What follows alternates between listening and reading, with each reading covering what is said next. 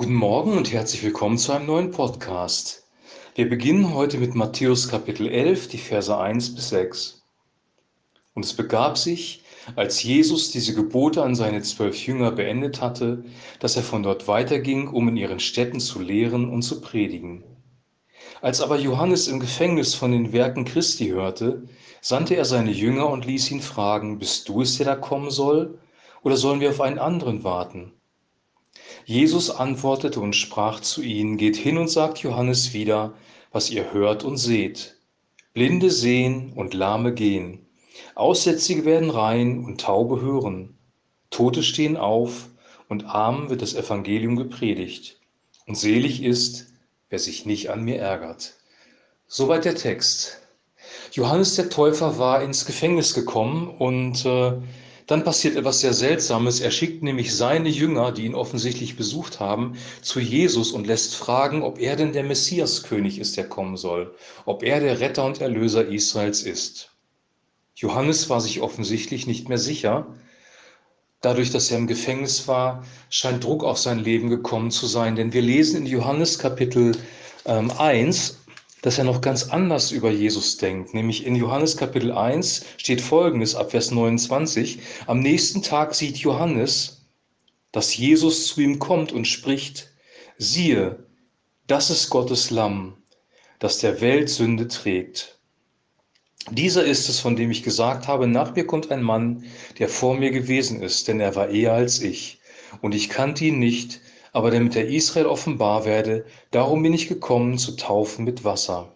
Und Johannes bezeugte und sprach, ich sah, dass der Geist herabfuhr wie eine Taube vom Himmel und auf ihm blieb. Und ich kannte ihn nicht, aber der, mir, der mich sandte zu taufen mit Wasser, der sprach zu mir, auf wen du siehst den Geist herabfahren und auf ihm bleiben, der ist es, der mit Heiligen Geist tauft. Und ich habe gesehen und bezeugt, dieser ist Gottes Sohn. Johannes hat das sehr, sehr klar gesagt und er hat es bezeugt, Jesus ist Gottes Sohn.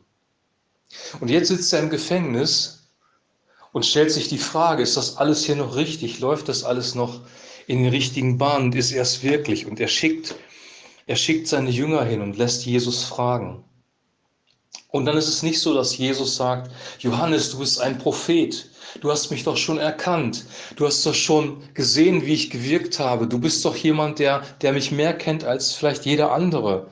Und du stellst mich jetzt in Frage, Johannes, ich bin total enttäuscht von dir. Aber das sagt Jesus nicht. Er, er macht ihm gar keine Vorwürfe, sondern er sagt, Geht hin und sagt Johannes wieder, was ihr hört und was ihr seht. Blinde sehen, Lahme gehen, Aussätzige werden rein und Taube hören. Tote stehen auf und arm wird das Evangelium gepredigt und selig ist, wer sich nicht an mir ärgert. Jesus bestätigt ihm nochmal sein Mandat. Kranke werden gesund, dämonisch Belastete werden frei, das Evangelium wird verkündigt und sogar Tote werden auferweckt und das kann nur der Sohn Gottes beziehungsweise der Heilige Geist durch ihn, weil Paulus hat dann im Heiligen Geist das Gleiche getan. Aber das kann nur der Messias, König von Israel, der Sohn Gottes, der auf diese Welt gekommen ist, um uns zu erlösen. Jesus ermutigt Johannes. Wenn wir das sehen, wie dieser große Mann Gottes, der wirklich viel erlebt hat, der einen direkten Draht zu Gott hatte, zu dem Gott gesprochen hat, der Jesus identifiziert hat, obwohl er ihn nicht kannte, der auf eine übernatürliche Art und Weise geboren worden ist, wie dieser Johannes der Täufer plötzlich im Gefängnis in sich zusammenfällt und anfängt zu zweifeln, wie dieser große Mann plötzlich ein Stück seines Glaubens verliert, dann ist das tröstlich für uns, weil wir können in ähnliche Situationen kommen, wo wir anfangen zu zweifeln, wo wir anfangen, Dinge in Frage zu stellen. Wir sind geprägt durch Kirchengeschichte, durch Gemeinde und da war nicht alles gut und wir fangen an, vielleicht Dinge in Frage zu stellen. Und wenn wir dann zu Jesus senden, beziehungsweise ihn fragen, er konnte es nicht direkt, weil er im Gefängnis war, wenn wir dann ins Wort Gottes gehen oder wenn wir Jesus direkt fragen, bekommen wir eine Antwort. Er wird sich nämlich offenbaren als der, der er ist, als der Messias, König von Israel, als unser Erlöser, als der Heiland der Welt. Er wird sich offenbaren. Er wird uns erinnern an das, was er getan hat. Und er wird uns Mut machen, weiter mit ihm durchs Leben zu gehen.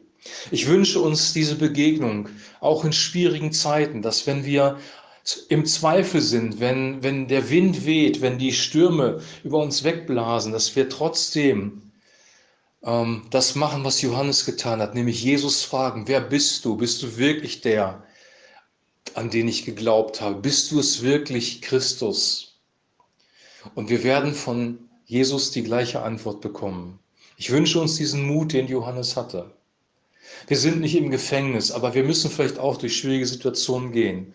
Und dann brauchen wir den Zuspruch von ihm. Ich wünsche dir jetzt einen super gesegneten Tag. Genieß deinen Kaffee und wir hören uns morgen wieder. Bis morgen. Shalom.